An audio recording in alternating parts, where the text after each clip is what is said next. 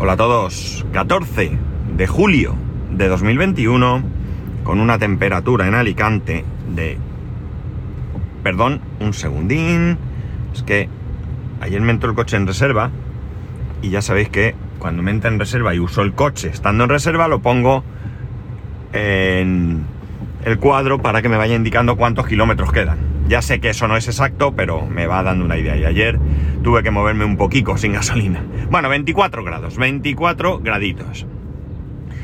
Cuando yo tuve, empecé a tener contacto con, vamos a decir, la informática, con los ordenadores y demás, era muy joven, eh, bueno, pues eh, no tenían más remedio que aprender mucho. Y digo mucho porque no había nada, o, muy poco, ¿no? Eh, ahora mismo pues todos sabemos que simplemente te metes en cualquier navegador, haces una búsqueda en tu buscador preferido y, y obtienes eh, mucha información, generalmente muchísima información, con respecto a lo que te, te interesa. Pero en aquella época no existía Internet. Eh, vivo en España, con lo cual la información que llegaba pues era más escasa que probablemente la que podría llegar a, pues qué sé yo, Estados Unidos, por ejemplo. A ver, es que salgo en una obra y no veo nada. Y, como digo, pues era mucho más difícil el poder mm, pues, eh, ir sacando las cosas, ¿no? Tenías que buscar algún libro, eh, no había mucha bibliografía al respecto en español. Eh, bueno, pues las cosas digamos que eran mucho más complicadas de lo que, de lo que por suerte son, hoy en día. Aunque también es verdad que eso hacía que pudieses aprender mucho más de lo que ahora podemos aprender. Básicamente porque ahora pues casi todo está hecho. Y entonces pues de alguna manera mm, eh, no se aprende igual. No es lo mismo que tú te lo tengas que trabajar, buscar información aquí, allá, experimentar, que meterte en cualquier sitio, ver cómo se hace, eh, seguir los pasos y ya está, ¿no? Por lo tanto, pues, perdonar. bueno, a ver si ya, ya está. Pues eso, que de alguna manera, pues podías aprender más, ¿no? Y además creo que generaba mucha más satisfacción.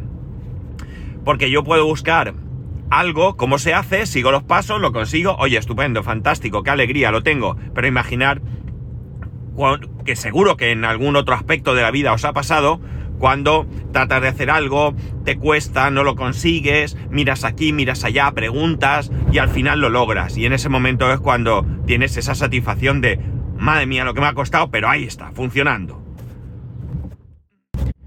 La cosa, como digo, es que, bueno, pues eh, yo empecé en esa época, digamos que serían, pues ese, los 80, ¿no? Probablemente sería, pues no sabría deciros el año, pero los 80 o quizás antes, no, no, no. Eh, sí, finales de los 70, principio de los, de los 80, yo conseguí eh, tener mi primer ordenador. Mi primer ordenador fue un ordenador de segunda mano, un ZX81 de Sinclair, un antecesor del, ZX Spectrum. Muy limitado, muy limitado. Era un equipo que venía con, eh, bueno, nada de color, evidentemente era blanco y negro.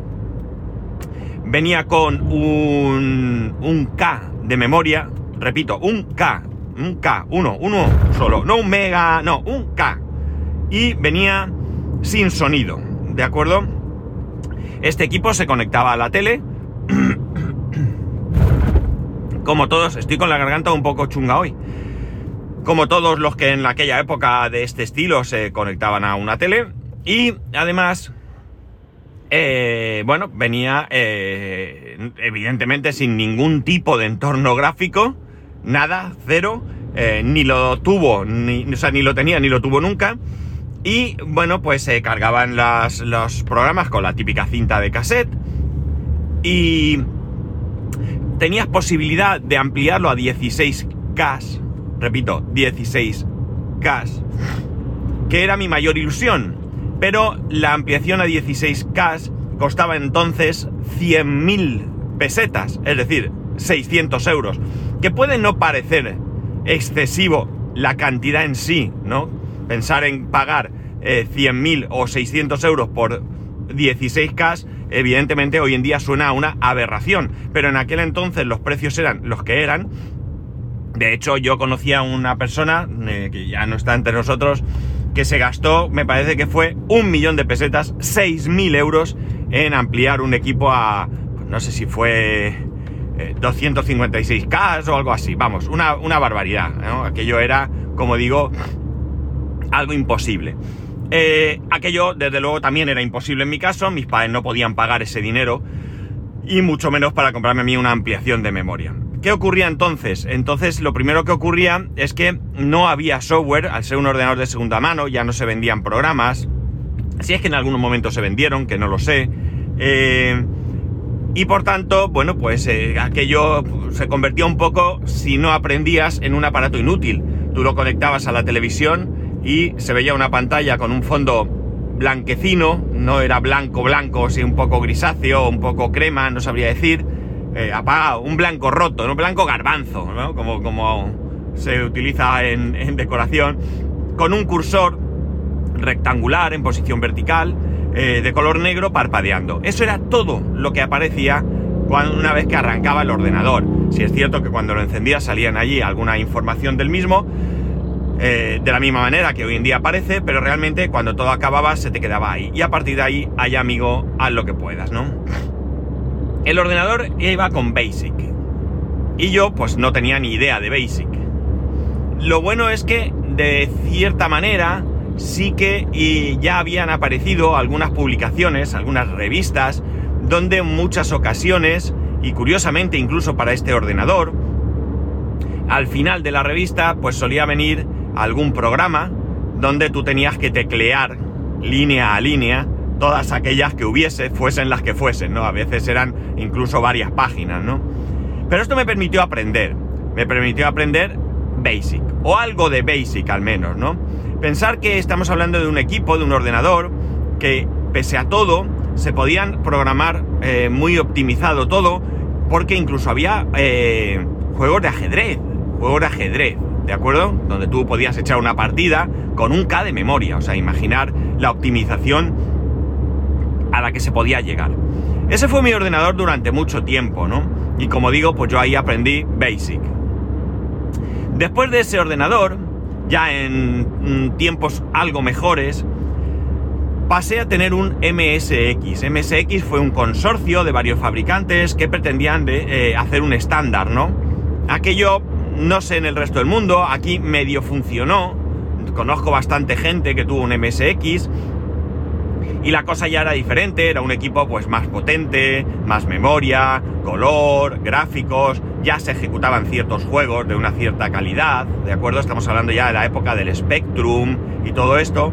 Y lo que sí que pasaba era que aquí seguías teniendo que aprender, seguías teniendo que aprender porque eh, seguía habiendo poca información, seguimos sin tener internet y las publicaciones pues aumentaron, es verdad que ya había revistas incluso que trataban en exclusiva sobre MSX y por tanto pues ibas aprendiendo algo más. Eh, recuerdo que una de las cosas que aquí no se podía hacer era imprimir una pantalla y como tras mucho trabajar, mucho trabajar, eh, conseguí eh, imprimir la pantalla de un juego en un tamaño de, pues yo diría que 3 por 3 dedos, un cuadro de 3 por 3 dedos aproximadamente.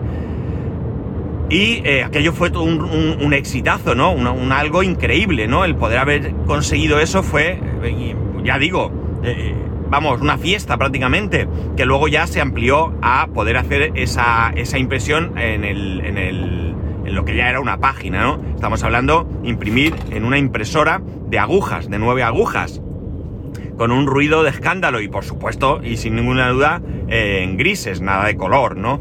Comprar una impresora en color, que tampoco os creáis que en tinta, en cinta de estas había mucha cosa, eh, porque eran experimentos raros, vamos a decir, ¿no? Pues eh, no, no, no tenía mucho sentido tampoco. de ahí pasé al Atari. En el Atari ya digamos que la programación fue a menos.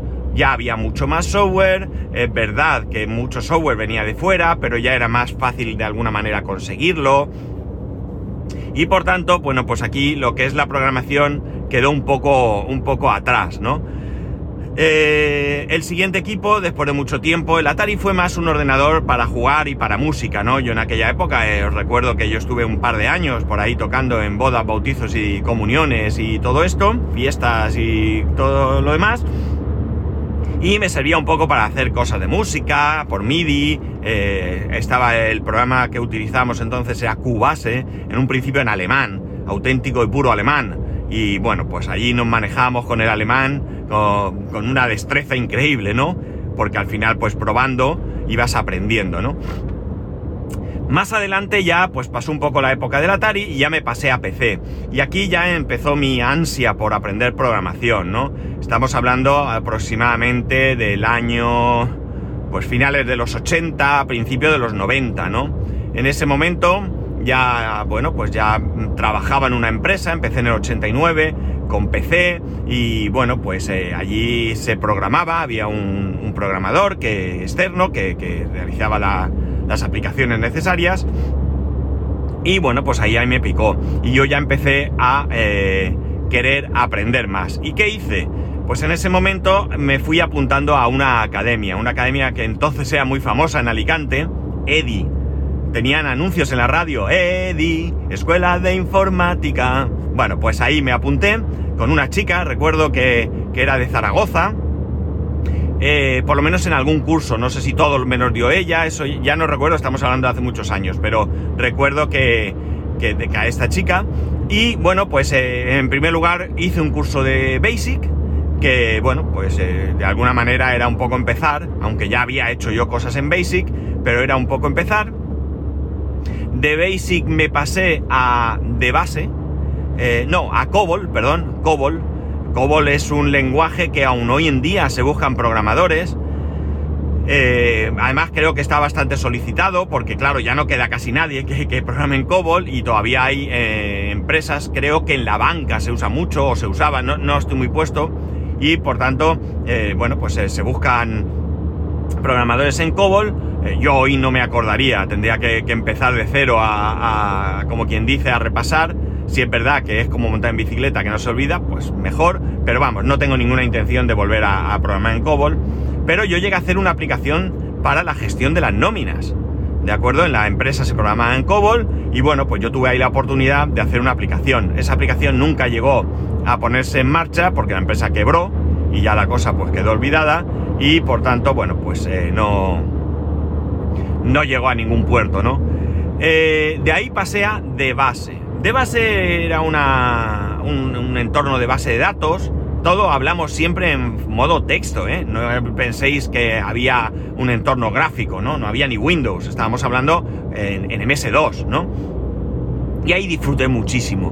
Muchísimo, muchísimo. Eh, de base eh, tenía un clon o un socio o un compañero de otra empresa que se llamaba Clipper que lo que hacía era que todo tú programabas igual que en de base, pero se compilaba y por tanto tú podías ofrecer, no te hacía falta tener de base para poder eh, utilizar las aplicaciones hechas, ¿no? Sino que tú podías eh, compilar esa aplicación y podías distribuir un punto exe, ¿vale? A quien quisiera, a quien tú quisieras, eh, sin necesidad alguna de tener que comprar de base o lo que sea. Y aquí, ya digo, disfruté muchísimo, aprendí muchísimo y además eh, fue la época en la que compré el mejor libro de programación que jamás he tenido. Jamás. No he vuelto a ver nada igual. No digo que no exista, ¿eh? Digo que yo no lo he vuelto a ver. Que fue un diccionario. Un diccionario. Tú buscabas una palabra de, del, del lenguaje y te explicabas cómo se utilizaba y además te ponía eh, otros eh, comandos alternativos, ¿no? O sea, pues copy y, bueno, pues copy tú puedes utilizarlo para copiar un registro, o puedes utilizarlo para copiar un campo, o puedes utilizarlo para imprimir. Podrías poner, me invento, ¿eh? no recuerdo muy bien, copy to printer, ¿no? Pero es que también tenemos, eh, que te ponía abajo, print to, ¿no? Entonces, bueno, pues te daban dando ahí diferentes alternativas. Grandísimo libro. Todavía lo tengo. Está destrozado el pobre de tanto uso. O sea, se nota que está estropeado, pero por el uso, no porque le haya caído agua o el tiempo, no, no, sino porque se nota que ha sido un libro que, que, que, eh, que ha hecho un grandísimo papel, ¿no? Eh, después de Clipper, pegué el salto a C, hice un curso de C, todo esto en la misma academia, pero la verdad es que C quedó en el olvido. Prácticamente C, bueno, pues hice un curso y se acabó, ahí quedó, ¿no? Luego a lo largo del tiempo, en diferentes momentos, pues he hecho cursos de HTML, he hecho curso de JavaScript, hice un curso de XML, eh, no lo sé, ¿vale? Varios cursos de estos que se ofrecen gratuitamente para trabajadores y que, bueno, pues pude hacerlos porque estaba trabajando en, en mi anterior trabajo, los podíamos hacer y además tenía bastante tiempo libre para ello, con lo cual, bueno, pues sí que es verdad que son cursos, CSS también hice, son cursos que, que bueno, sirvieron para poco realmente porque nunca, bueno, pues alguna cosa puse en práctica, me ha servido alguna cosa para mi, mi vida personal, para mi, mis páginas web, etcétera, etcétera. De hecho, yo hice una página web que cobré para un druida, sí, sí, un druida, pero esto es otra historia, no sé si aquí la habré contado alguna vez. Y, bueno, pues aparte de que hice esa página, que cobré, por cierto, bueno, pues realmente eh, eh, poco uso, más allá, de, como digo, de el poder haberlo utilizado dentro de mi, de mi vida privada, ¿no?